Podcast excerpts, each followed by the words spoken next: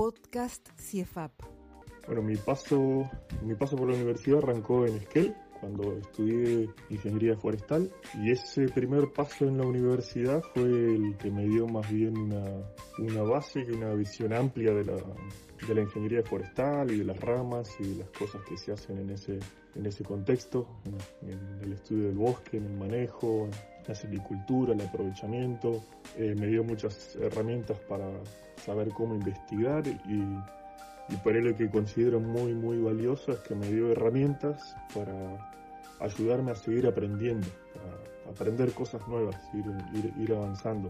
Y bueno, de ahí dentro de las ramas de la, de lo que se puede hacer en el sector forestal, el siguiente paso fue eh, la maestría. Hice la maestría en Australia, en la Universidad de Western Australia o Australia Occidental, y ahí hice una especialización en sistema de información geográfica y geomática. Fue para mí se sintió más como una extensión de la carrera más especializada, o sea, en el sentido de que funciona más o menos parecido con el tema de cursar materias y terminar con una tesis. Eh, la tesis cuando estaba en Australia la hice en Patagonia, en Bosque de Lenga, en, un método para hacer inventarios a partir de, fotogrametría con drones, junto con, la gente de geomática del CIEFAP.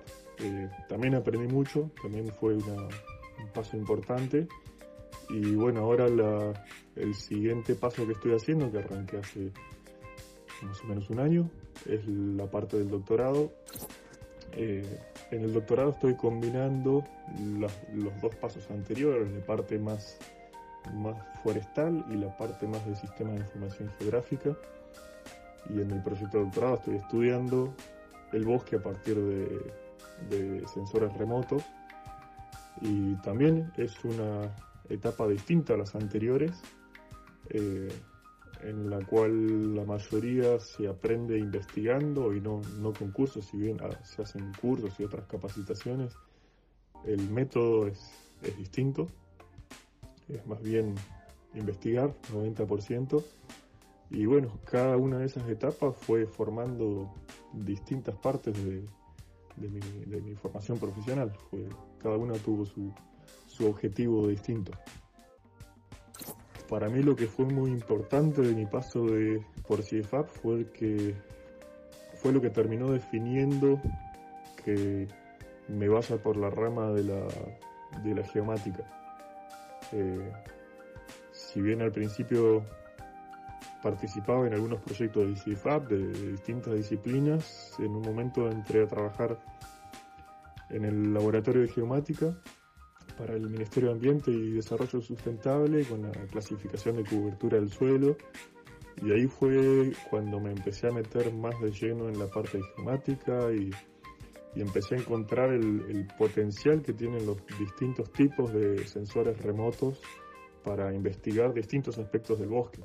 Y había un potencial que a me encantó y ahí le empecé a, a, meter pilas a ese lado, a crecer por el lado de la, de la geomática. Así que para mí fue lo que sentó mis bases en el sentido de, la parte de geomática.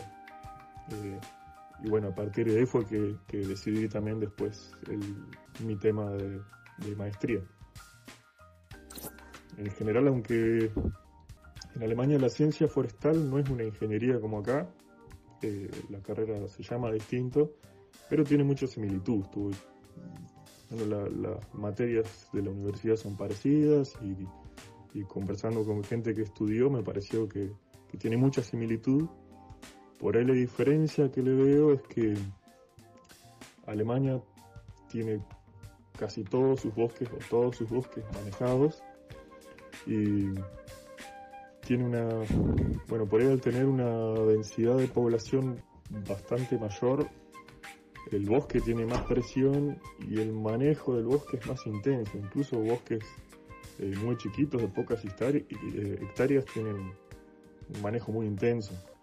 Entonces esa forma de manejar el bosque la vi distinta a lo que por ahí vemos, al menos en Patagonia, posiblemente el norte sea distinto.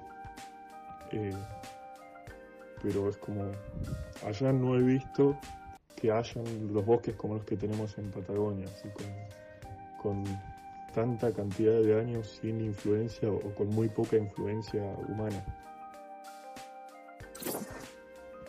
hay dos cosas que por ahí puedo mencionar de, la impresión que me da de la evolución de la ingeniería forestal. Eh, una es que por un lado se está tecnologizando a un ritmo cada vez mayor y, eso va para tanto para ser inventario, para el manejo, para el aprovechamiento, para muchas tareas de la actividad forestal se están tecnologizando mucho y se va notando que hay cada vez más necesidad de, entrelazar lo forestal con la informática, con la ciencia de datos, con robótica, con computación. Eh, ese entrelazamiento con, esas disciplinas se ve cada vez más, más fuerte, más necesario. Eh, por otro lado, la, otra cosa que se ve una tendencia es que pesa cada vez más el tema del cuidado ambiental y más ahora en, un escenario de cambio climático que, estamos viviendo es, cada vez más importante. Y eso por un lado lleva a más investigación para tener un buen diagnóstico de, de cómo está y hacia dónde va el bosque. Y también apunta a cambiar métodos de manejo y de aprovechamiento del bosque y formas que sean eh, más más amigables con el medio ambiente. Esas dos tendencias son las que, las que para mí veo más marcadas. CIEFAP, Conocimiento e Innovación en Bosques Patagónicos, desde la Patagonia para todo el país.